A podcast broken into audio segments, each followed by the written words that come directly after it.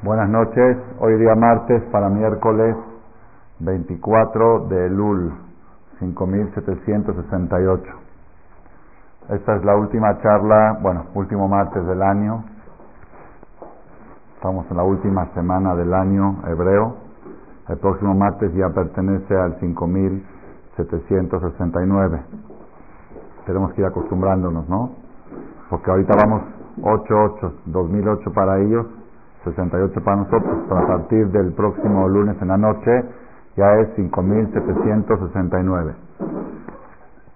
Vamos a empezar esta charla extraoficial que organizaron aquí eh, nuestro querido Pepe, Debbie y la, una de las promotoras está aquí, ¿cómo se llama este? Linda. No ha llegado todavía. Bueno, la que mandó los mails Vamos a empezar con una frase de los rezos diarios que rezamos Shahrit, Minjay Arbit en la Amida. La Amida tiene 18 verajot o 19. 18 eran originalmente eran 18, luego agregaron una a los Hajamim por cierta razón. Y una de las, de las eh, bendiciones, mejor dicho, no es nada más una, es la número 9, y ya lo vimos en la charla el día 9 del mes 9, a la hora 9, el que quiera verla en internet, www.shanto.org, 9 del 9, 9 al cúbico. Fue este año, en año 5678, la dimos en Hanukkah. ¿Okay? Entonces ahí trajimos que la bendición número 9 es la que vamos a leer ahora. Le voy a recitar la 9. Y por algo es 9, no es casualidad. Dice así, Barejenu Hashem Eloquenu, bendícenos Dios nuestro. Según el Talmud, esta verajá es especialmente para, para los hombres, para el billete. Si la, digo los hombres porque originalmente los hombres eran los que traían el gasto a la casa. Digo, ok, por eso dije para los hombres, las mujeres también necesitan billete, pero él lo tiene que hacer y se lo tiene que traer a ella. Barejenu es para Parnasá. La Gemara dice la persona que tiene algún problema de negocios que lo pida en en esta, en la 9, ahí que pidas tus asuntos. Y yo efectivamente, yo mis asuntos de, de Parnasá, que tengo las cosas, incluso no problemas, que quiere uno prosperar en algún proyecto, aquí en esta veraja. Dice así, Barejenu Hashem. Bendícenos Dios en todo lo que hacemos. Ubarej Shenatenu. Y bendice nuestro año. Betalele Razón con rocíos de voluntad, rocíos que caen del cielo en la noche, o lluvia o rocío. Ahorita no es época de lluvia para Eres Israel, es época de rocío. Talelera son esos rocíos que vienen del cielo que sean verajá, undabá, de bendición y de generosidad. Cuando hay abundancia, la gente es generosa. Cuando hay recesión, la gente se retrae porque dice, si no hay liquidez, pues no puedo ayudar a otros. Entonces, verajá, unedabá, bendición, ya te anunciamos, linda. Verajá undara. Ok. estás haciendo, incrementando tus acciones antes de Roshaná para desnivelar la balanza. Ya la tienes favorable, pero más. A ver si nos donas un poquito de tus mismos. Verajá undara, bendición y altruismo. Uti, acá quiero que pongan atención a esta frase que la decimos todos los días tres veces a Haritá, y que sea el fin de año, Haritá, Jaim, vida, Sabá, abundancia, de Shalom y paz. Kashanim Atobot Libraja, como los buenos años. Como los años buenos que este fin de año, Utía Haritá, Jaim, lo pedimos todo el año. Que el fin de año sea Kashanim Atobot, como los años buenos para bendición Kiel Tov Bataum Bareja porque tú eres un Dios bueno y bendices. Tov Umeti, bueno y que bendices. Umebarej Hashanim, y tú eres el Dios que bendices los años. Baruch Atamonai, bendito tu Dios, Mebarej Hashanim, que bendice los años. ¿Cómo? No, no estamos muy bien aquí. está más acogedor. Si alguien no me ve, me puedo parar, me avisan después, ¿ok? Mago, si es posible que alguien traiga un té.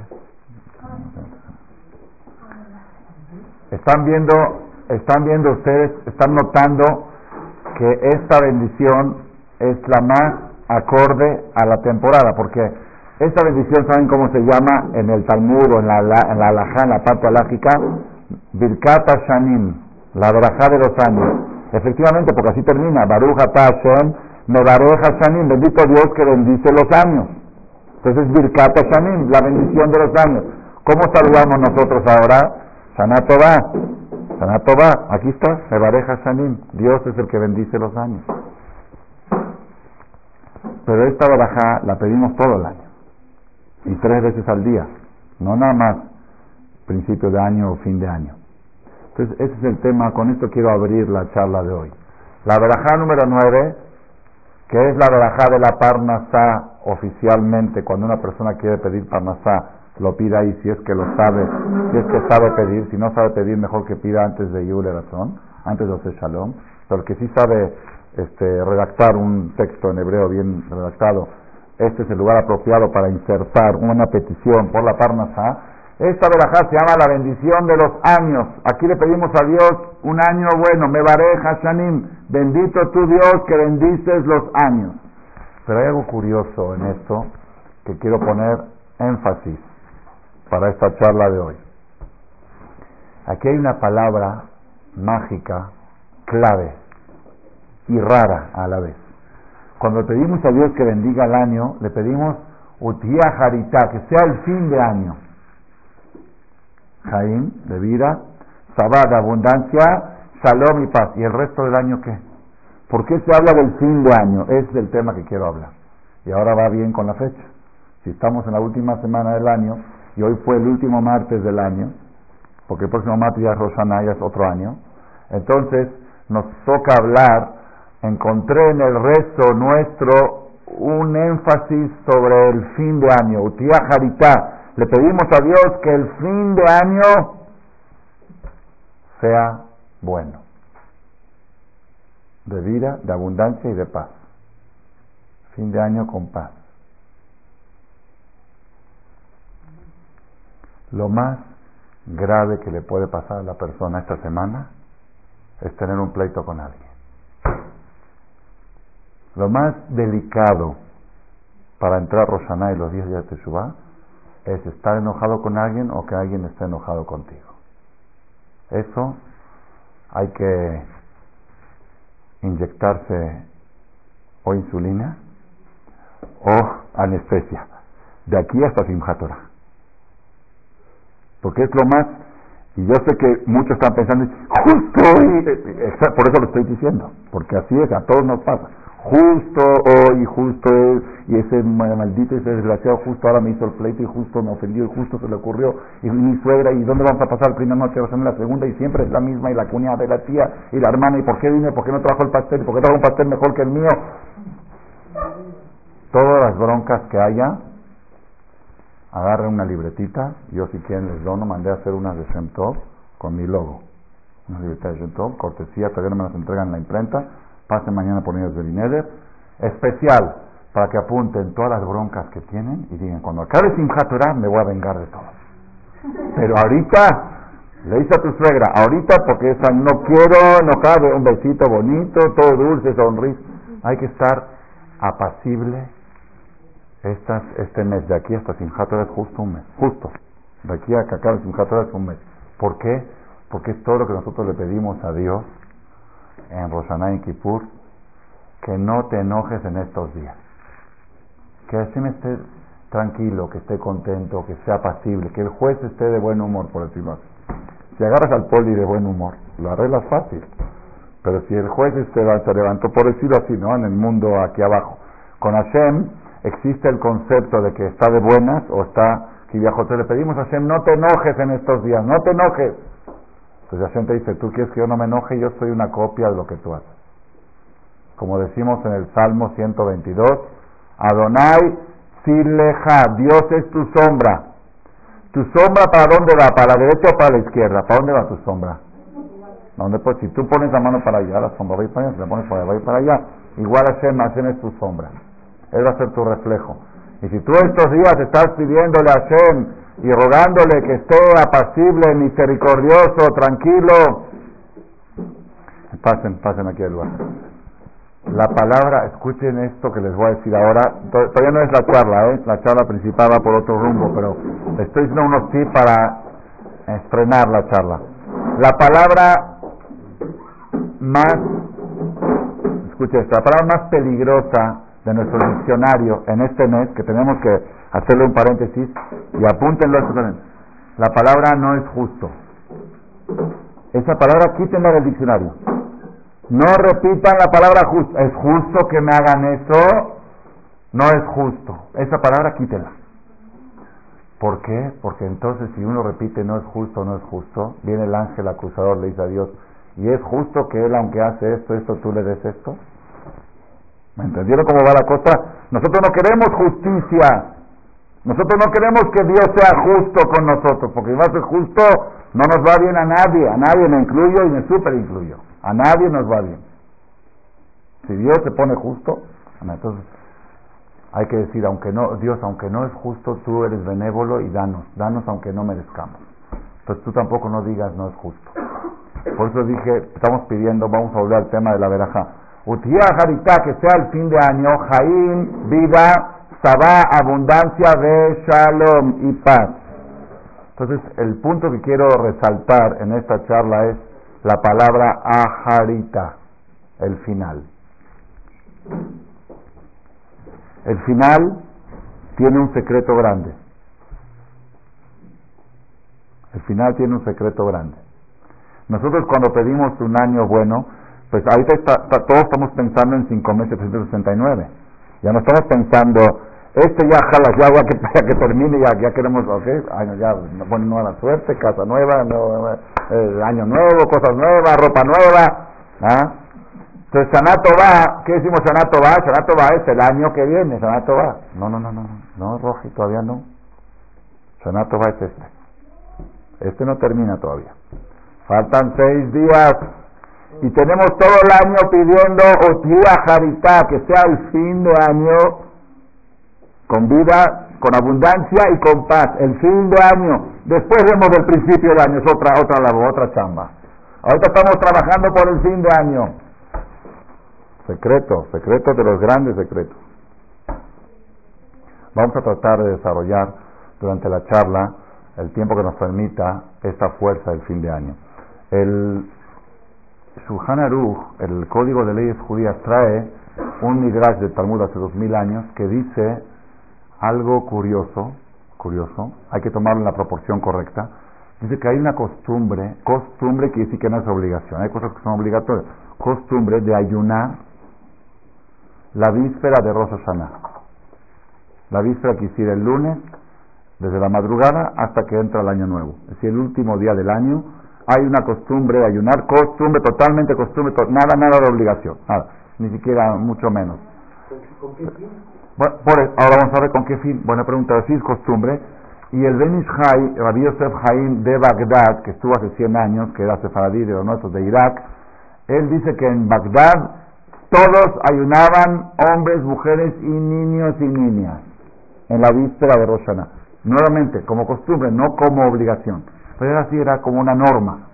¿En qué se basa esto? Les traigo un midrash que dice, lo voy a decir muy en breve porque quiero llegar a otras cosas y el tiempo, pero hay otras charlas que ya grabamos años anteriores donde lo explico con más amplitud. Dice el midrash, está en Shuhan Aruch, el que quiera revisar la referencia porque ya me mandaron a, reclamar por internet cuando digo cosas sin decir la referencia. Hay gente que, no porque desconfían, hay gente que le gusta abrir, claro, escuchan y saber quiero abrir esto, lo quiero leer de adentro, se lo quiero mostrar a otros entonces digo la referencia. Shuhar en capítulo Tafkuf Peales 581. Capítulo 581 trae esta costumbre. Dice, ¿cuál es la razón? Dice así, porque trae un ejemplo de un rey que venía a cobrar impuestos en los tiempos de antes cuando los reyes conquistaban ciudades, países, no tenían como hoy que hay tanta comunicación para poder dominar el mundo, como Estados Unidos quiere dominar Irak, Irán, no, no existía esa. Entonces, ¿cómo se, cuando Alejandro Magno conquistó el mundo, ¿cómo se manifiesta que un país está conquistado? ¿Cómo? ¿Cómo? ¿Tienen ejército para...? No, ¿cómo? Una vez al año tienen que pagar un impuesto. Le pagan un impuesto a Roma, desde África mandaban a Roma, no sé, X millones de dólares, lo que se usaba en ese tiempo, y es, esa, esa era la forma que están subyugados a Roma, a, Alejandro Magno, así era el sistema. Entonces aquí trae el Midrash un rey que había conquistado una ciudad, un rey muy poderoso, y la ciudad no le querían pagar los impuestos. Pasó un año, no le pagaron, otro año, al tercer año les dijo, si no me pagan, pues ahí voy, voy con mi ejército, como Margaret Thatcher cuando fue en las Islas Malvinas, aquí hay público que no habían nacido todavía, ¿ok? Cuando fue lo de las islas de Falkland, ¿saben qué son las islas de Falkland? Que están al sur, al sur de Argentina, ¿saben dónde es? Al fin del mundo, donde uno da un paso más y se cae, allá en la Patagonia, abajo, abajo de todo, que mi maestro Raven David dice que el Mashiach va a venir de Argentina. ¿Por qué? Dice, porque tiene que recoger a los judíos, va a empezar de abajo, dice. Va a empezar de abajo, los va a ir subiendo, va a agarrar a México, América, a Europa, hasta que llegue a Israel. Entonces, el primer lugar que va a llegar el Mashiach, sí dijo él una vez, no puede ser, soy chistoso. Entonces, cuando Argentina tomó las islas de Falkland, Islas Falkland era una colonia inglesa, de por sí todo Sudamérica era, era española, inglesa, Argentina era colonia inglesa, los argentinos tomaron su independencia de los ingleses en el año 1810, el 9 de julio, porque yo fui a Argentina y supe que era el día de la independencia, pero se quedaron ellos con una isla que se llaman, los argentinos llaman Islas Malvinas y ellos llaman Islas Falkland. Entonces un día llegó el gobierno argentino en el tiempo de los militares, dijeron, ¿qué, qué, tienen que hacer aquí los ingleses? Se metieron ahí con un ejército, balasearon a los soldados, fuera, esto es de nosotros. Entonces Margaret Thatcher, que era la primera ministra de, de Britania, mandó primero diplomáticamente, políticamente, hasta que dijo, pues voy a mandar mis barcos, mis barcos, como el barco ahorita, no sé si están enterados, que ayer salió un barco con armas nucleares, barco nuclear de Rusia hacia Venezuela. Ahí está la foto del barco y todo. Para, para frenar la influencia de Estados Unidos en Centroamérica. Si otra vez para volver a la Guerra Fría, Así está en las noticias que yo leo una página de Israel de internet, que un barco salió ayer de Rusia rumbo a Venezuela porque Chávez está ahora en Rusia. Si es parte de un... Bueno, esos, esos temas para que sepamos que también eso se juzga en Rosa la paz mundial, la paz internacional, aparte de la suegra con la nuera, es, aparte eso, es Estados Unidos y Rusia también. Es más o menos, no son tan parecidos, pero a veces parece peor la de la suegra y la nuera, a veces. Hay guerra fría, guerra caliente, no hay nuclear, hay silenciosas, hay, armas, armas este, subterráneas, hay servicio secreto en la suegra de la nuera, hay todo, hay modín, hay informática, espionaje, todo hay por ahí. Entonces, el rey este, volvemos al Talmud, el rey este le debían impuestos, le debían impuestos y avisó que si no le pagan va a ir a cobrar. Y va a ir a cobrar, pero va a cobrar a guerra. Si no, a cobrar y a volver a reconquistar la ciudad que se rebelaron contra él.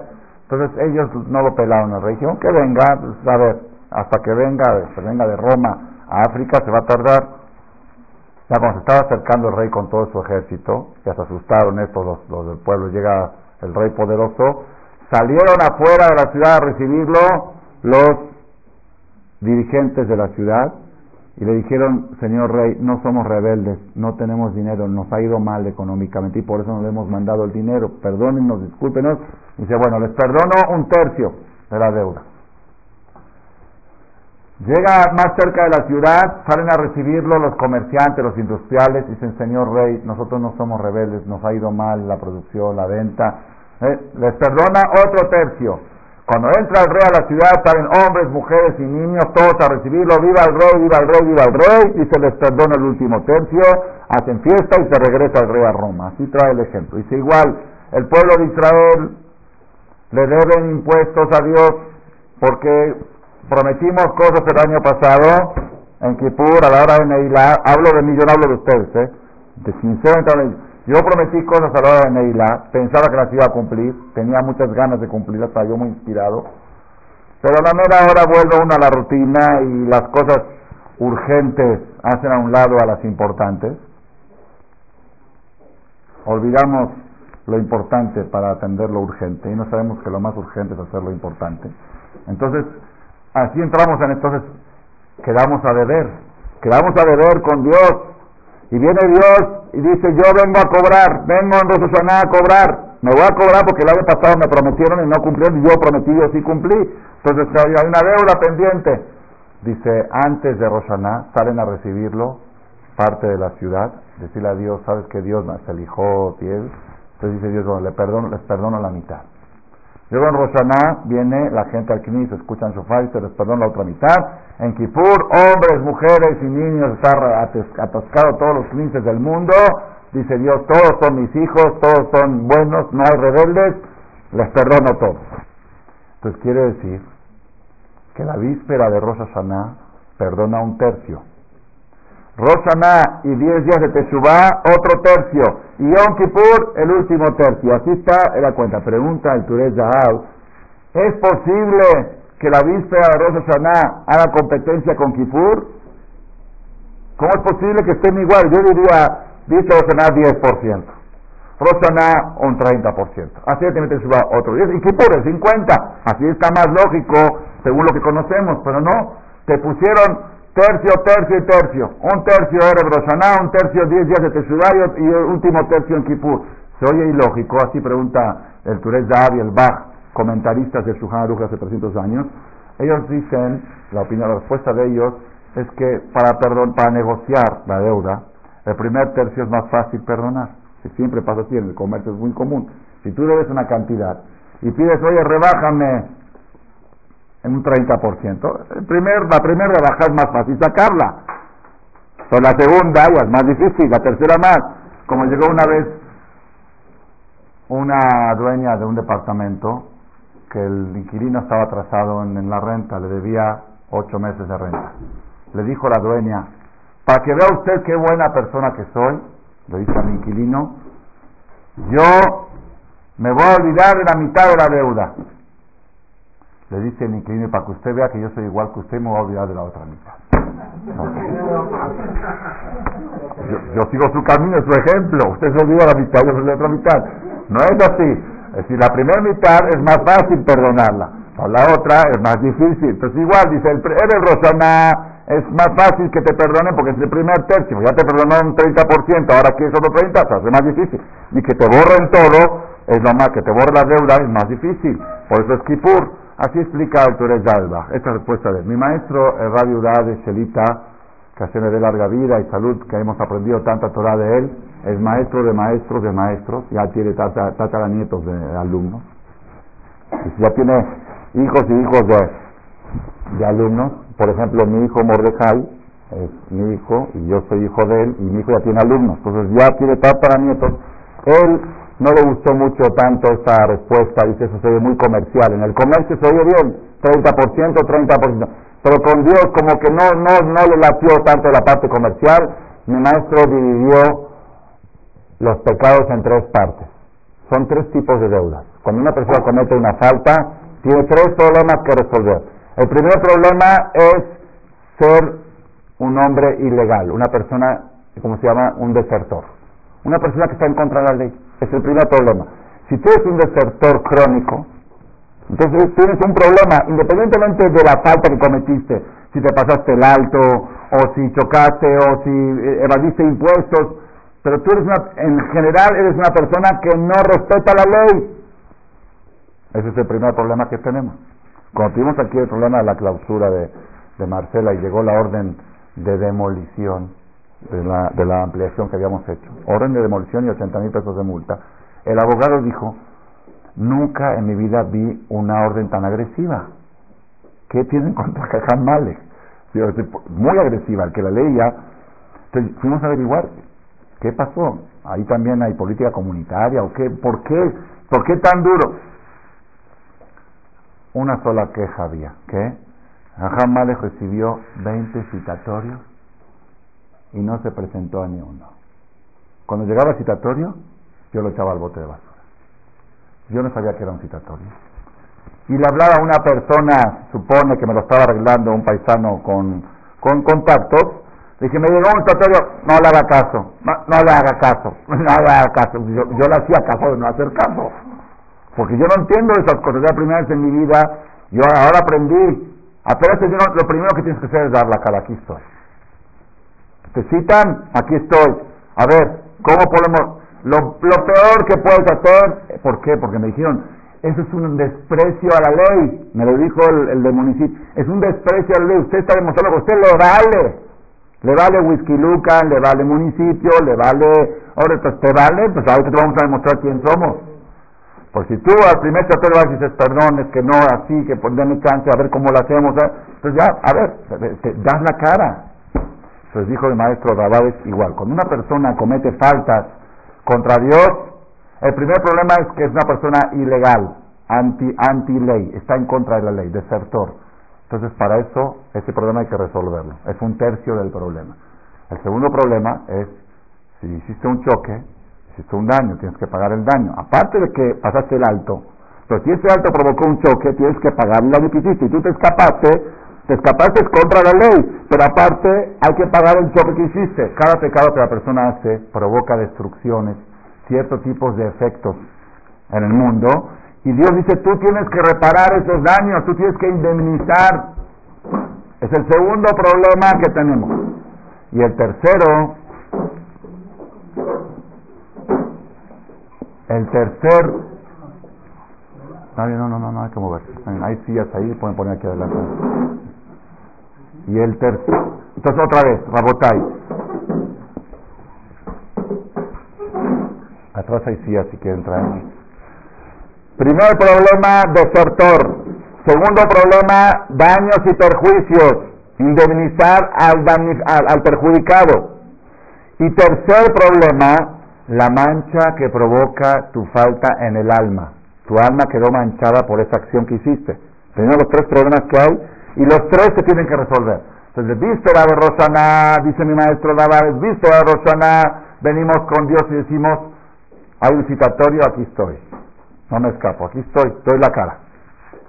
Ese es el Selijot que nos paramos a las cinco y media de la mañana el lunes. Mashará, los knis se llenan de gente. Es la gente que le dice a Dios, aunque cometemos faltas, pero no somos personas en contra de la ley. No somos desertores crónicos.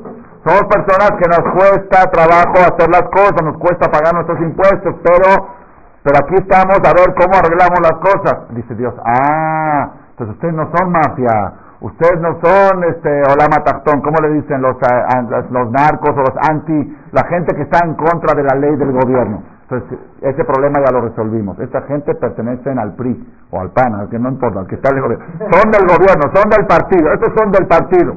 Entonces, primer paso lo resolvimos. Dice, bueno, pero eres del partido, pero si chocaste y dañaste, tienes que pagar los daños. No porque eres del partido, te vamos a quitar todos los daños que hiciste. Entonces vienen los 10 días de Teshuvah para tratar de reparar los daños que hicimos durante el año. Es los 10 días de Teshuvah. Ya reparamos todo en los 10 de Teshuvah, hay otro problema. El alma quedó manchada. Si un niño, una persona por negligencia tenía su traje de bodas, una novia, su vestido de novia que costó 3, 4 mil dólares y se, por negligencia, por terca o por algo, se echó una copa de vino antes de ir a la boda y se manchó el vestido, y la mamá, ¿se imaginan los gritos? ¿Se imaginan? Tiene seis meses preparando el vestido. Puede suceder, puede llegar a suceder. La niña desobediente hasta el último momento de despedida de casa, su mamá sigue siendo desobediente. Te dije que no tomes vino con, la, con el vestido puesto. Fue, se echó su copa y se le cayó encima del vestido. ¿Cómo está la mamá? Trina, ya no quiere, ¿sabes qué? Ya no sabe qué hacer. Ok, después se la perdonó y vino la tía, hicieron las casas, todo, ¿Y el vestido qué? No se lavó, hay que lavarlo, hay que desmanchar, hay que hacer algo. Ese es Kipur.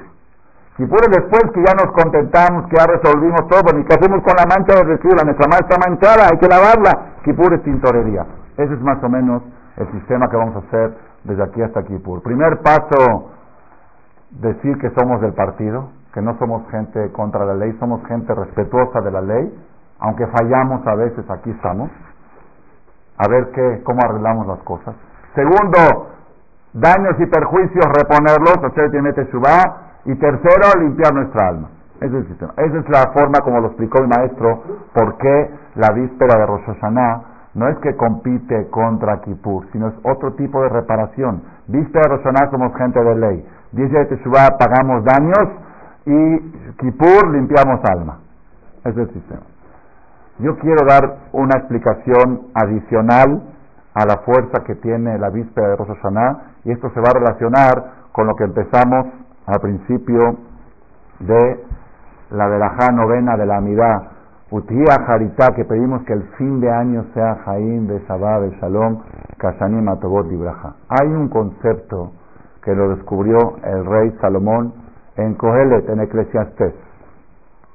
Y el concepto se llama el pasuk, voy a leer el pasuk tal cual como lo dijo en Kohelet, Tov Aharit Davar Mereshito. Así dijo el rey Salomón en Eclesiastés capítulo 11. Creo que es el 11, no estoy muy seguro. Tov Aharit Davar Mereshito escribió Shlomo Amelech en el último libro que hizo en su vejez, el mejor libro favorito, Eclesiastés. ¿Qué quiere decir Tov Aharit Davar Mereshito? Es preferible un buen final que un buen principio. Esa es la traducción literal de lo que dijo el rey Salomón. Aquí el Midrash Kohelet, Midrash es comentario del Talmud hace dos mil años, Salomón estuvo hace tres mil y pico, el Talmud que tiene comentarios sobre Kohelet, hace una, cuenta una historia de Rabbi Akiva con su ex maestro. El ex maestro de Rabbi Akiva se llamaba Elisha, el que le enseñó Torah. Ese maestro se descarriló y se hizo kofer, tipo Yeshu. Yeshu también salió de las yeshivot, ¿ah? renegado, kofer, renegado de lo peor. De lo peor, este... No voy a entrar mucho en detalle, la Gemara cuenta que era uno de los cuatro rabinos talmúdicos que se metieron profundo a la Kabbalah. Uno se volvió loco, uno se murió, uno renegó y Rabbi Akiva entró de Shalom y salió de Shalom. Que si que de cada, de cada cuatro personas que se meten a la Kabbalah hay un 25% de salir ileso, de salir bien. La Kabbalah, entrar la Kabbalah es como entrar a una planta nuclear. ¿Es buena? ¿Las plantas nucleares son buenas? ¿La energía nuclear es buena? ¿Cómo? De eso tenemos celulares, de eso vivimos. ¿Cómo no? La energía nuclear, pues, ¿cómo es lo que ha revolucionado la, tres la tercera generación, el LG, todo esto es de, energía nuclear, satélites, todo es de energía nuclear. Lo mejor que hay, pobre, no, no, no nos podemos imaginar cómo se movería el mundo sin la energía nuclear. Las medicinas que hay, los remedios, las, las enfermedades que se han curado gracias a, la, a las plantas nucleares. las plantas nucleares son muy buenas entonces uno dice, ah, si es muy bueno, pues vamos a hacer un tour a una planta nuclear. ¿Quién quiere venir conmigo? Los invito. Ah, que dicen, no, no, no, de lejitos mi vida. Que ahí hay gente experta, ellos que hagan su trabajo ahí y que me manden nada más la medicina ya hecha. Y si algún día por alguna razón o por curiosidad vas a querer ir, te tienes que poner chalecos metálicos y para rayos X. Los que hasta tienen que ponerse sus cosas para no hacer. Imagínense lo que es lo que pasó en Chernóbil cuando hubo una fuga nuclear Meterse a la Kabbalah sin la preparación adecuada es como entrar a una planta nuclear sin la protección debida. Le digo esto porque hace tres horas estuve en un tour, dos horas y media, tres horas, en un Brit Milá, y una persona que es oyente de las conferencias, viene aquí de vez en cuando, me hizo el favor de darme una nueva dirección para estudiar Kabbalah por internet. Que hay un rabino, Taima, no sé qué apellido me dijo, me dio la dirección www no sé qué, y que sus conferencias se transmiten en vivo en 42 idiomas. Es cuando él está hablando, se está traduciendo en 42 idiomas, en todo el mundo lo están escuchando. Ah, entonces me dijo Jajam, quiero que se meta porque se ve muy interesante. Le dije, déjame ponerme el chaleco y luego me meto. Porque si Rabbi Akiva, el alumno, el maestro de Rabbi Akiva, Elisha renegó por la cábala. Otro se murió y otro se volvió loco. Dice que hay un 25% de salir ileso, no es, no es pashut. Este maestro Elisha, uno de los que se metió en la Kabbalah y salió cofer renegado, venía paseando con su caballo, así cuenta el Talmud, el mero día de Kippur, y pasó por atrás del Kodesh HaKodashim, donde el Cohen Gadol entraba en Kippur, el lugar más sagrado donde se metía, pasó por atrás con su caballo montado en short. Es el ex maestro de la Akiva. Y escuchó una voz que salía de ahí y decía, Shubu Banim Shobabim, hagan Teshuvah, todos los judíos son bienvenidos, la mano de Dios y el minó está, excepto uno, Elisha, este no lo aceptamos. Este aunque haga Teshuvah no lo acepta. Así salió la voz del Kodesh Dios no lo acepta. Porque él conoce a Dios y sabe que se está revelando. No es uno que lo hace por ignorancia. Así salió. Entonces, un día Rabbi Akiva, cuando ya llegó a ser jajam grande, estaba dando un discurso en el Knis en Shabbat y le dijeron, tu maestro Elisha, tu ex maestro Elisha, está en la calle, está pasando por la calle con su caballo en Shabbat. Entonces él dejó la clase y salió a saludarlo por respeto, porque él sentía que tiene que darle el agradecimiento dentro de todo. La Torah que él aprendió, la aprendió de, me equivoqué, ¿quién dije yo? Rabbi Akiva, no me equivoqué, no era Rabbi Akiva, Rabbi Meir.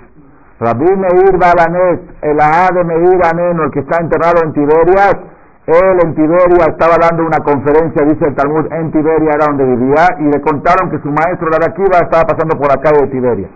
Salió, ¿ah? No, Rabbi Meir, no, Rabbi Akiva era de los cuatro. Rabbi Meir era alumno del Ishaje, del, del renegado. Entonces sale, sale a la calle y le, le preguntó el maestro, el ex maestro, ¿qué estabas dando conferencia? Dice, justo estaba explicando este pasuk. Tov Aharit Dabar Mereshito. Es preferible un buen final que un buen principio. Le dijo el maestro el ex, ¿y cómo lo explicaste esto del rey Salomón? Dice, sí, una persona, así dice, una persona que hizo buenos negocios en su juventud y después le fue mal y perdió todo. O una persona que le fue mal en su juventud y después le fue bien y ganó. ¿Qué es mejor? ¿Ah? ¿No dice el dicho, ría al último? Ríe mejor. ¿Quién dijo ese dicho? El rey Salomón. ¿Dónde? Así dice el maestro. ¿Dónde lo dijo? En Eshet Hail. El viernes a la cuando hacen el Kiddush se dice una, poesía del rey Salomón que se le da a la mujer. Y dice, Os de Adar busha Batishak leyom La mujer inteligente busca reírse al final. Dice, ahorita lloro, pero después me río. Las que quieren reírse al principio lloran al final. Y siempre es mejor reír al final. Entonces, es lo que yo estaba explicando, le dijo Rabí Meir a su ex maestro. Es preferible un buen final que un buen principio. ¿Sí? Dice, entonces, ¿cómo, ¿cómo explicaste esto? Dice, sí, hay una persona que hace negocios en su juventud y pierde, y luego hace negocios y gana, entonces ahí es mejor. Hay una persona que en su juventud trajo hijos y Barminan se le murieron, y después trajo hijos y le vivieron, pues, pues tuvo un buen final. Y así trajo otros ejemplos. Una persona que fue tzadik en su juventud y que fue rasá en su final. ¿Ah? ¿Qué es mejor? ¿Ser tzadik al principio o ser tzadik al final? Y aquí ya le estaba echando el flechazo al maestro.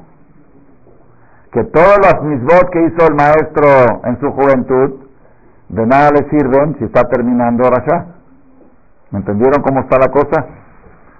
Y esto es una cosa muy esencial en el judaísmo. ¿Que qué? ¿Que qué? Todo se juzga según el último día de la vida de la persona. Antes de morir, la persona 120 años para todos, viene a visitarlo al que está por fallecer, el Yetzerará y el Yetzerató. Los dos vienen a cambiar.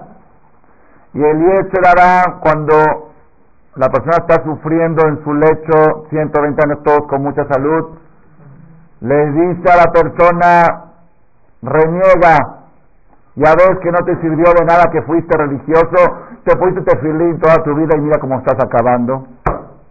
Dice muchas de acá y estás acabando igual que todos. ¿Para qué fuiste? Di, di, así dice, di, ¿para qué fui religioso? Y si la persona le llega a hacer caso en ese momento y dice la verdad, no valió la pena. Si llega a decir así, borró el disco duro, formateó el disco duro, así dice, todo, todas las mitzvot es la única manera que una persona pueda perder una inversión espiritual, la única. No hay devaluación, no hay quien te la pueda robar, no hay quien te pueda secuestrar y quitártela. La única forma que una persona pueda perder todas sus obras buenas de toda su vida es con una palabra, que diga me arrepiento de todo lo que hice. ¿Para qué lo hice? Si se arrepiente, borró el disco duro, formateó el disco duro. Y Jazito, ¿por qué? Comió kosher toda su vida, se paró hacia el hijo, te beso, te filí, se, peleaba con la gente porque religión, no subían coche en Shabbat y no podía ir a casa de la cuñada y del suegro y todo, las broncas. Y llega al cielo, cero, cuentas en cero. ¿Por qué? Porque antes de morir, el último minuto, dijo, ¿para qué? ¿Para qué habré sido? Y al revés también. Una persona que toda su vida fue así, pero lo que estoy diciendo ahora está documentado en el Talmud, totalmente documentado y garantizado. Toda su vida fue rasar, rasar, rasar. Es más, lo decimos en el Neilá de Kippur, en la tefilá de Neilá de Kippur, quien ahí dice, Kol Sidkotav lo izahru lo beyom o todas sus obras buenas no se lo recordarán en el último día si terminó mal. Y todas sus maldades no se lo recordarán el último día si termina bien. Si antes de morir el Yetzeratov le dice, hace Shubá, ves, ¿para qué te sirvió el reventón? Decir que todo eso, haram, tanta gente hiciste sufrir, tantas ofensas, tantas cosas. Di que te arrepientes de todo lo malo que hiciste y si Dios te da vida, vas a ser una mejor persona. Di. Si la persona lo hace, llega a Shamaim, Sadik, directo a la Lama Y la Gemara cuenta una historia, el Talmud de Masajeta de una persona que era un reventado, que no, así dice la Gemara, que no hubo una prostituta en el mundo que no estuvo con ella. Así se llama. Lo Donaba Olam. Una vez se enteró que hay una en, en África, una que cobra 400 monedas de oro por noche. Dice la camarada, cruzó, cruzó siete ríos, cruzó siete ríos para llegar a ella. Y cuando llegó a ella, le llevó la moneda, las 400 monedas de oro. Y a la hora que estaba por pecar, la masaje de la hoja 17, columna 2, ahí lo pueden ver. A la hora que se, llama, llamaba el Azar Bendurdayo, reventado de los reventados. Cuando estaba a punto de hacer ya el pecado, ah, ella, ella tenía una, tenía, así se llama, siete camas de oro. Es decir, cobrando 400 monedas de oro por noche, siete camas de oro, y, le iba, iba subiendo, no sé cómo era, cada cama que subían tenía que dejar una lana hasta que llegaban a ella en la cama número 7. Cuando estaba en la cama, en la cama 6, escalando, él suspiró, el hombre suspiró. Como, como a veces suspira una persona como que ya estoy cansado de esta vida tan reventada. Entonces le dijo, ¿por qué suspiras? Le dijo ella. Le dijo, porque ya esta vida ya no me está gustando. Le dijo, tú ya no tienes teshuva. Así como ese, ese aire que salió de tu boca, ese suspiro, no puede regresar otra vez a tu pulmón, también tú ya no puedes regresar a Dios, tú ya estás perdido, entonces mejor diviértete, tú ya no tienes chance. Así le dijo la prostituta al, al este, al Este escuchó esto, se sacudió. Dijo, ¿qué? Yo no tengo teshuva, él tenía algún proyecto algún día de hacer una mejor persona. Fue así, se, fue, se, se puso, subió a unas montañas, cuenta la Gemara, y dijo, cielos, cielos, recen por mí, cielos, para que Dios me perdone, me arrepiento de todo lo que hice, le dijeron los cielos. Ah, así salió una voz, antes de rezar por ti vamos a rezar por nosotros, porque cuando venga el Masías está escrito que los cielos se van a desmoronar. Entonces, pero mejor vamos a rezar para que no, nos desmoronemos. Montes, montes, pidan por mí. Mejor vamos a pedir por nosotros porque los montes se van a derrumbar. Y así, estrellas, estrellas y, sol, pidan por mí. Todo el mundo, nadie quiso pedir por él. Dice que puso su, a la llamada cuenta, puso su, su cabeza entre sus rodillas y se puso a llorar arriba de una montaña, llorando, llorando, llorando, hasta que falleció llorando. Salió una voz del cielo y dijo, Rabbi Elazar ben Durdayo mezuman lejayea olama ba. Rabbi Elazar ben Rabbi era el, el, el reventado Elazar ben Durdayo conocido en todas las discotecas, en todos los reventones. Y ahora le llamaba Jajam, Jajam, Jajam Elazar ben Durdayo Directo a la lavaba, no pasa por el tribunal siquiera, directo. Cuando escuchó esto Rabí Udán, así el que hizo la Mishnah, dijo, Yes coneo la move saahat, Hay gente que se tarda muchos años en conseguir su olama va, su futuro, su eternidad, y hay gente que lo puede lograr en un instante, como fue el caso de esta persona. El último minuto, el último minuto. Entonces uno puede decir, está padre. Entonces, vamos a divertirnos, a pasarla bien, a comer lo que se nos antoja y a hacer lo que queremos. Y un minuto antes de morir nos echamos una teshuva de las buenísimas. Vamos con Jajami Again, que nos eche una de las... Ponemos un cassette de Jajami Again de los que habla del infierno, esos que, espantan y te sacuden, te hacen hacer teshuva repentina. Y digo, Hatati, Abiti, Pasati, y ya. ¿No está, ¿No está más fácil así el asunto? ¿Ya qué religión fácil es la nuestra? Está bien, sí es cierto.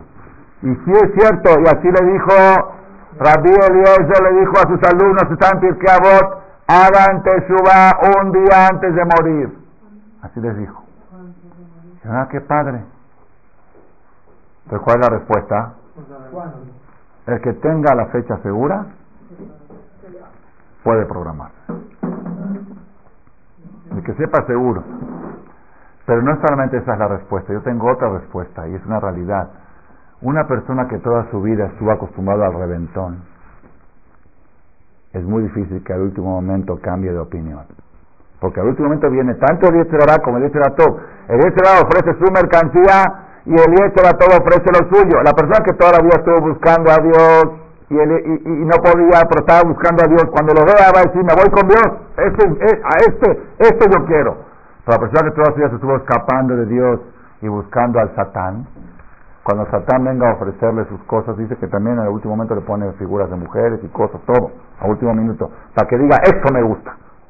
Pero lo más probable, y así hemos conocido historias, que no las voy a contar ahora, pero sí las conozco de segunda fuente, de alguien que presenció el fallecimiento de una persona que toda su vida estuvo alejado, y dijo, di hatati aviti pasati, y te limpias, y vas a llegar limpio al cielo. En ese momento se enojó el enfermo, dijo una palabra muy fea, una grosería, cuervo mugroso, así le dijo al rabino. Mugroso, ¿qué te aprovechas de un enfermo? Eres un hijo de esto y un hijo del otro y un... un y su última palabra que dijo fue una grosería. Y murió diciendo, hijo de tu madre. Porque una persona que toda su vida ese era su vocabulario, lo más probable es que eso sea lo último que va a decir. Por una persona que toda su vida buscó palabras dulces y cosas bonitas, nada más que a veces tenía un tropenzoncito. Cuando llegue el momento final, lo más. Entonces, dijo el jajam, un ramo muy grande, Rab de Chivim, lo leí esto en un artículo en un periódico en Israel. Quiere decir en conclusión que todo lo que hacemos toda nuestra vida es prepararnos para el último minuto. Prácticamente así sale. Porque si el último minuto es bueno, ya, todo lo demás. Y si, si fue malo, todo, todo lo que hacemos toda la vida es prepararnos para el último minuto. Es algo tremendo, algo impresionante, y por eso los Halevis tenemos una costumbre, en el libro de Selijoto, no es del Halab, esto viene del Shla, el Shla es Ashkenazí, hace 300 años estableció un rezo especial que nosotros los Halevis lo adoptamos para decirlo en la víspera de Rosaná y en la víspera de Kippur, después del Selijot de la madrugada, Después de la Tarat Nedarim, cuando uno dice, bueno, ya me puedo ir, se te falta algo. Y ese algo que agregan, que es, es una declaratoria, se llama. Está en el libro de Centro, está explicado claramente, esto no es un rezo. Es una declaratoria, declaramos ante el tribunal, ante los tres rabanín que están sentados, que si algún momento final, después de 120 años, antes que un minuto, llega Dios a decirme que yo reniegue en Dios, todo lo que yo diga en ese momento está anulado retroactivamente. Desde ahora yo declaro ante ustedes que yo creo en Dios, y yo creo en la Torah, y yo creo en las mismot, y eso es lo que vale, y todo lo demás no vale nada, y lo repetimos, y todo lo que yo pueda llegar a decir en estos momentos, desde ahora les aviso que está anulado. Y tiene fuerza. Porque sabemos la preocupación, es una preocupación muy grande, ser tan bueno toda la vida y perderlo en un minuto. Entonces por eso nos protegemos en la vista de Rosana. Entonces, Rabotai, ¿qué estamos llegando a la conclusión. La conclusión es que el concepto final, final, final, final, ahí está el problema, ahí está todo, ahí está todo. Todo Ajaid Dabad, dijo el rey Salomón, fíjate siempre en un buen final. Ríe último, ríe mejor. Hay veces la persona está convencido de que tiene que dar un paso adelante en ciertas cosas. Como ejemplo, nada más puedo decir, pero hay muchos ejemplos. Por ejemplo, una mujer decide que llegó el momento de ya me convencí de que mis hijos tienen que recibir educación de Torah. ¿Por qué? Como me dijo una señora, si no es por convicción, porque no estoy convencida, pero es por falta de alternativa. Porque ya no, antes había educación secular y educación judaica. Ahorita no hay educación secular. Hay Torah o cero educación. No hay respeto, no hay nada. Se perdió todo. Pues no me, dejaron alternativa, no tengo para escoger. Y a veces uno se convence de que ya no queda otra por el respeto de los hijos a los padres, para que le besen la mano, que era la costumbre que teníamos siempre. Nada más para eso mi hijo que estudie en Yeshiva, que estudie en una escuela que enseñe Torah. Pero ahí viene el problema. ¿Cuál es el problema? Nada más comenté con mis amigas que tengo pensado para el año 2012 pasar a mis hijos a una escuela cuando sea primaria.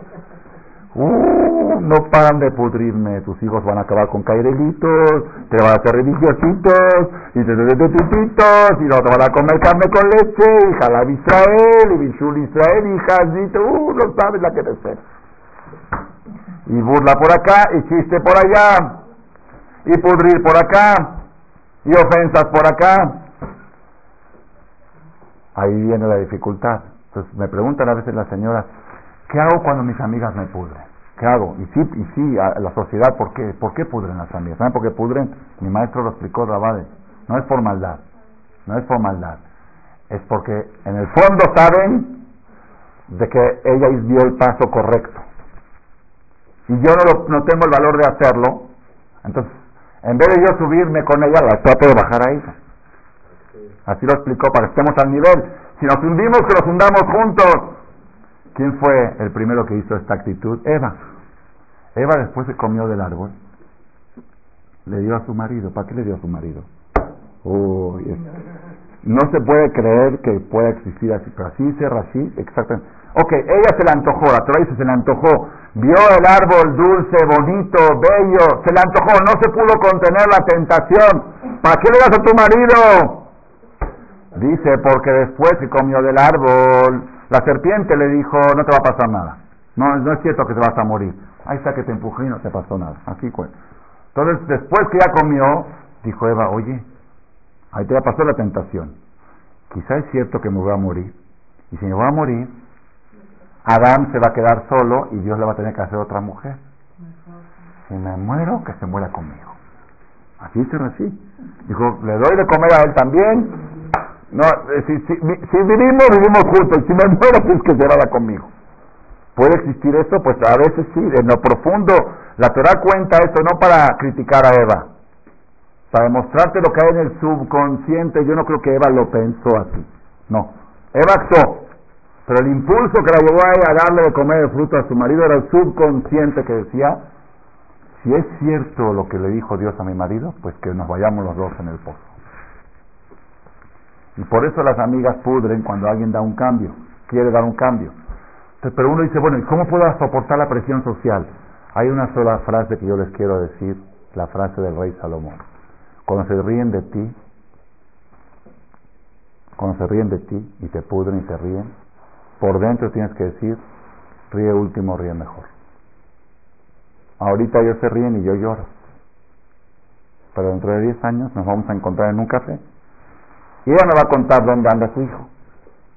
Y yo le voy a contar dónde anda el mío. Como me dijo una señora en Miami, ahora que estuve en PESA con la familia, hay una entrevista, son una familia venezolanos que por los problemas de Venezuela se fueron a vivir a Miami, más la gente en buena posición. Ella, acaban de hacer bar mitzvah ahora su hijo la semana pasada, ella, todos sus hermanos viven en Brooklyn, los hermanos de ella, y son muy religiosos, bien religiosos. Ella como que es la rebelde, la ovejita negra de la familia, como que ella, así. Sí, sí es tradición, sí, ni caché y así, pero Shabbat y esto todavía no. Entonces vino a consultar conmigo, ella y su marido, sábado a la noche, a las 11 de la noche, acabando Shabbat, urgente desesperación, que su hijo este que va a cumplir la mitzvah, que no lo pueden controlar, no lo pueden controlar, que, que, que hace lo que quiere, que no tiene disciplina, que no se baña, dice, tenemos que obligar a que se bañe, que, no, no sé, que no tiene, le vale, le vale, el americano típico que le vale, el gringo que le vale. Dice ella, dice, yo voy a, a Brooklyn con, a ver a mis hermanas y veo a sus hijos de la misma edad que mi hijo, de repente mamá me voy, se pone en su saco, me voy a decir mi Arbi. Solito, sin que nadie le diga nada. Ya se la ha puesto el sol, al que decir Minja, va a la quinita, Arbi. Mamá me voy a la pedida viernes. Dice, yo, dice, ok, yo no quiero que mi hijo sea religioso porque tenga esa disciplina de decir, mamá me voy acá, me voy allá, me visto, me arreglo y se veo cómo se pone en saco y corbata para ir al el viernes a la noche, sin que nadie les diga nada. Eso quiero para mi hijo, pero sin religión. ¿Me entendieron cómo está? Entonces, ¿qué pasa? Ríe último, ríe mejor. Uno dice, no, yo no quiero, que mis hermanas son muy religiosas, yo, yo quiero un camino más liberal. Pero sí que mi hijo sea disciplinado, que sea obediente, que sea autodisciplinado, que solito entienda que tiene que hacer las cosas. Mangos, se terminó eso. hoy, desgraciadamente, se acabó, ya no existe. Entonces, ríe último, ríe mejor. Rabotay, vamos a, al tema. Entonces, ¿qué pasa? Aquí les voy a decir el secreto tremendo espectacular que tenemos en nuestra religión. Llega el día de Rosh Todos sabemos lo que pasa en Rosh no tenemos duda. Que todo, Hayom, Arat, Olam, dice la tefilá de Rosh cuando tocamos el shofar entre, en, la, en la mirada, que toca tres veces. Hayom, Arat, Olam, hoy fue creado el mundo. Hayom, Yamir, Benishpat, Kol, Olam. Hoy se van a juzgar todas las criaturas, todos, Yehudim, Goim, todos. A la Medinot voy a Amer, todos los países serán juzgados. Es doble cuando va a haber guerra, cuando va a haber paz, cuando va a haber abundancia, cuando va a haber recesión, cuando va a haber más seguridad, cuando haber menos seguridad, cuando va a haber secuestros, cuando va a haber secuestros. Todo esos países. Y las personas, Ubriot, cada persona y persona está todo, todo se marca en Rosh Hashanah, todo. Como me preguntaron dos jovencitas que llegaron temprano hoy, porque pensaban que íbamos a empezar más temprano, pero tuvieron conferencia privada. Me preguntaron, si el día 25 de mayo, por ejemplo, la higiene no va a llegar, ¿también lo van a decir en Rosana? Si la higiene no va a venir el lunes 25 de mayo, un ejemplo. Si no vino este año la higiene, el día no llegó, es porque lo dijeron Rosana pasar. Se nos hace un poco raro que tantos detalles, ¿no? Es cierto, no, no es así. Dios va a decir lo básico, que es vida, salud y Parnasá. Vida, si va a vivir, todos vamos a vivir. Salud, con qué calidad de vida y estado, financiera general, rico, pobre o sufrida. O... Pero aparte de eso, Dios va a decir una X cantidad de kilos, por decirlo así, en kilos o en kilowatts, como se maneja de sufrimiento. Si esta persona va a tener, por ejemplo, 700 kilos de, de problemas, de broncas, Dios sabe cuánto vale la, la que no llega el lunes, vale 10 kilos. No sé, para algunas le vale más. Cada, es, proporcional, cada quien según lo que sufre, ¿ok? Este, la lavadora que se descompone vale 15 kilos. Este, tu marido que llegó tarde vale 3 kilos. cada, cada cosa según la persona. O Hashem va a decir vida, salud, parnasá y X cantidad de pulis.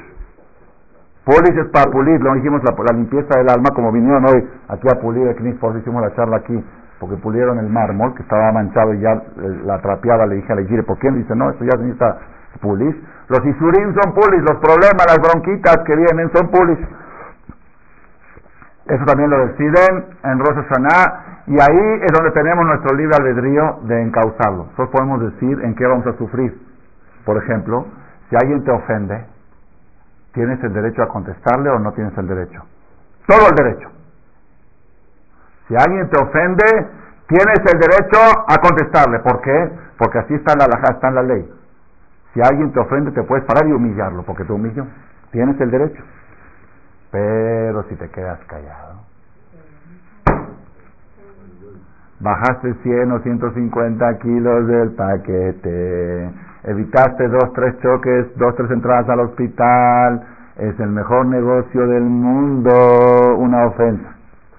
Ahí está tu libre albedrío. Tienes, otra repito, tienes el derecho a contestar. Sí está, no es haram. Si te ofenden, no es haram contestar. Porque te están ofendiendo, te puedes defender. Es como que te viene a matar, puedes matarlo.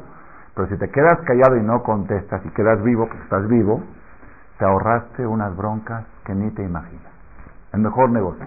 Entonces, eso es Rabotai. Entonces, ¿qué pasa? En Rosh Hashanah van a juzgar todo, todo. ¿Según qué van a juzgarnos? ¿Según qué? ¿Según nuestra cara? ¿Estás guapo? ¿Estás según el vestido que traemos o el traje? ¿De qué marca es? Si vienes de Tommy o de qué traes. Eso no cuenta. ¿Qué es lo que cuenta en Rosh? ¿Qué van a juzgar? Tus acciones del año pasado. Entonces, viene el Satán y trae sus expedientes. Así está claramente en el Zohar y está en Job, el que quiera leer yo, capítulo 1, capítulo 2, trae sus expedientes de cada persona. Dice, a ver, acá vengo, con, con ganas, ¿eh?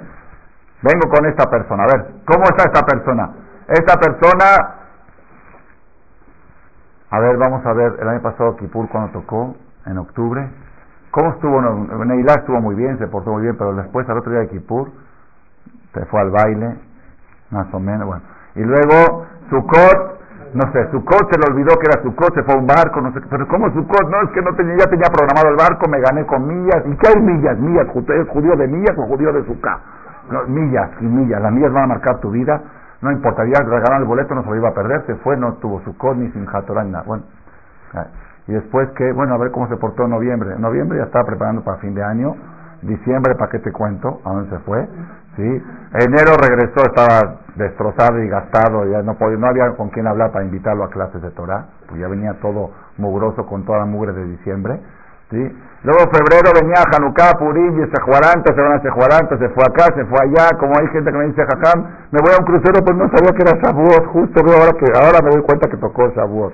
¿Y Shavuot en crucero? Sí. Ya, ya, ya, es que va a perder dos mil, tres mil dólares, que ni modo, haram, ya, que, bueno, ya que se vaya, a la ma. ¿Y dónde está tu kipur? ¿No está tu Teshuvah? ¿No está todo? Está difícil. ¿Qué hace Dios? Dios le dice al Satán, espérame, espérame. Tráeme el expediente. Miren, es impresionante. Acá está el expediente. Este es.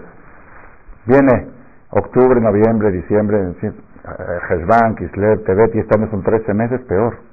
Tenemos tres, pues, es difícil, más difícil. ¿Saben qué hace Dios? Voltea el expediente así. A ver la última hoja. La última hoja. A ver, esta persona, yo no tengo tiempo, dice Dios, de revisarlo todo porque tengo mucha gente que atender. Dios, Dios, un ejemplo, ¿no? A ver, la última hoja. La última ¿Qué es la última hoja? A ver, esta persona, este es el Satán, dice este desgraciado, lo vamos, lo vamos a justiciar. Se levantó el lunes a las cuatro y media de la mañana para ir a Selijot ¿Sabes lo que es para esta persona pararse cuatro y media de la mañana? Esta persona que le encanta la cama, le cuatro y media. Sadik, Sadik, llegó al Knis cinco de la mañana, se metió a la tevilá, se llevó de acá para repartir, este, ¿sabes qué codo cómo le cuesta soltar el billete? Fue, se llevó un bonche así, pues a poner en los platos.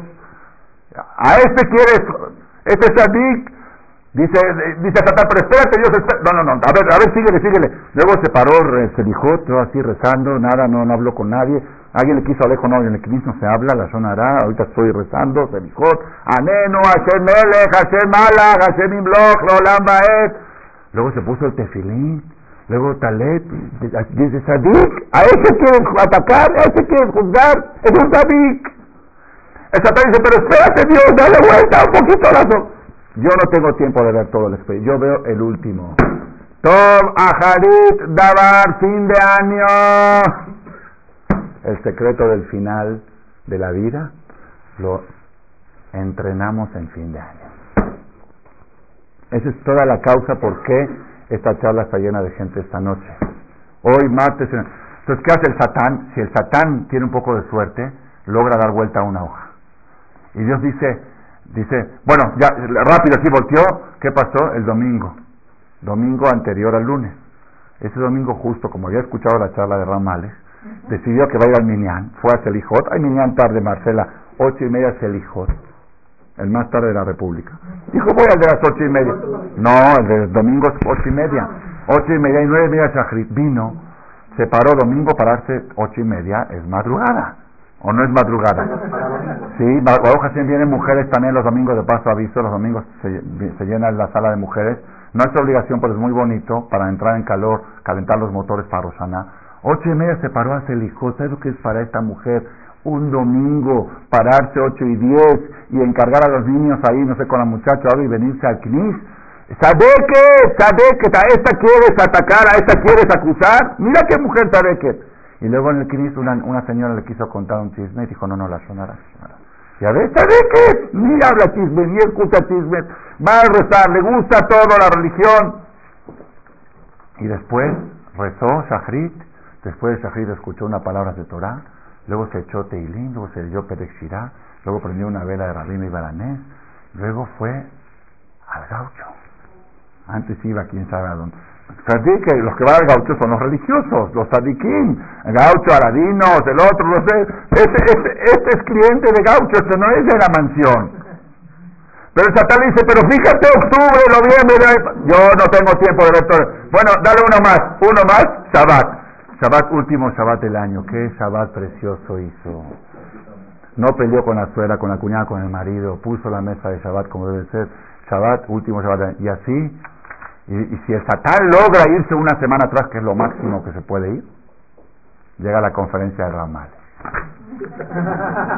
Dice, este, mira, era martes de la noche, tenía programado irse a, no sé, a X, a acá, allá, y dejó todo y se vino a escuchar una clase de Torah. Es Sadik, este es Sadik, a este no lo puede, ya, ya, ya me fastidiaste, dice, vete de aquí, a este Sadik, vida buena, vida larga, años buenos, todo bueno.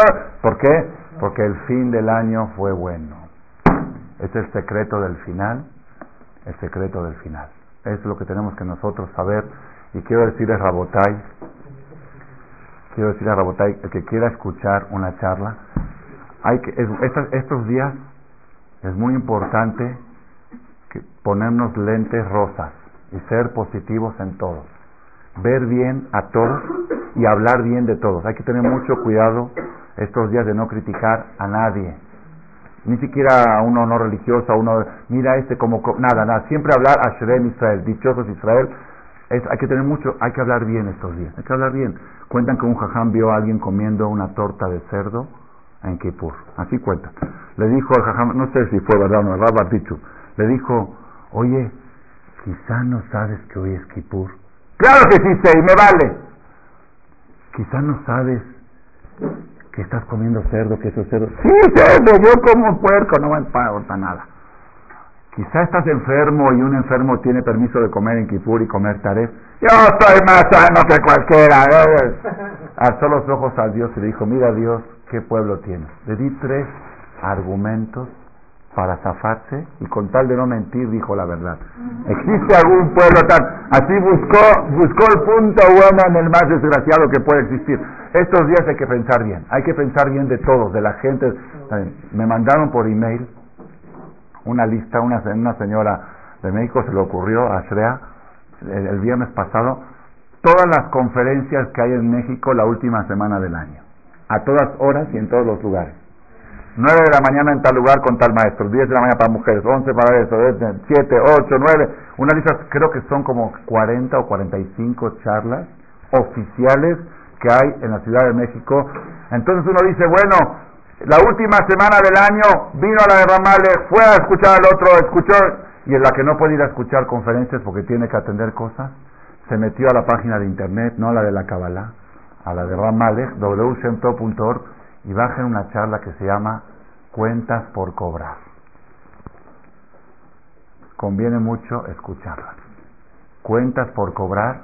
La última semana del año todavía hay pendientes que Dios nos dio el año pasado en Kippur y todavía no lo hemos recibido. Es muy probable que haya. Yo al menos no he recibido todo lo que yo pensaba que iba a recibir y estoy abriendo mis recipientes a ver si cobro. Última semana del año, y Dios dice, pero yo le prometí, llegó un chavito, un muchacho que empezó a hacer teshuva, se acercó, llegó hoy en la mañana, me dice, jajam, ayer soñé con billetes de millones de dólares. Digo, Hazit. Eso te lo habían asignado en Kippur, como no te lo mereciste, te lo mandaron en el sueño. No, ahora no queremos soñar. Al revés, esta semana es bueno soñar con pesadilla. ¿Por qué? Porque todos los decretos malos que se van en el sueño y todas las loterías que vengan en vivo, no en sueño. Así, eso es, eso es lo bueno de fin de año. Por eso pedimos a Shem Utia Harita que sea el fin de año. El fin de año, Jaim, Besabá, Shalom, Hashem Itbaraj que nos ayude. Ahora que salgamos y digamos Shanato va, ya no decimos Shanato va del próximo, Shanato va este, este no ha terminado. Tenemos seis días todavía para cerrarlos con broche de oro. Van a ser nuestros mejores seis días del año y de nuestra vida quizá. Y con esto vamos a cerrar el año y Hashem dice a este tzadik, dale muchos años más de vida. Amén, que